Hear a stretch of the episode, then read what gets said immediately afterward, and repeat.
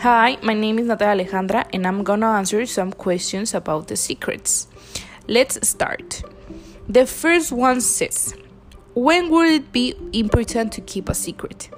I think always it is important to keep the secrets because if someone have you enough confidence of telling you something, it's not fair to betray that person. The second question says, When may you have to reveal someone's secrets? Um, I think when the secret can damage a third person, because in that case, the person who keeps the secret becomes an accomplice. The third question says, when is it important for people to speak openly rather than keep secrets?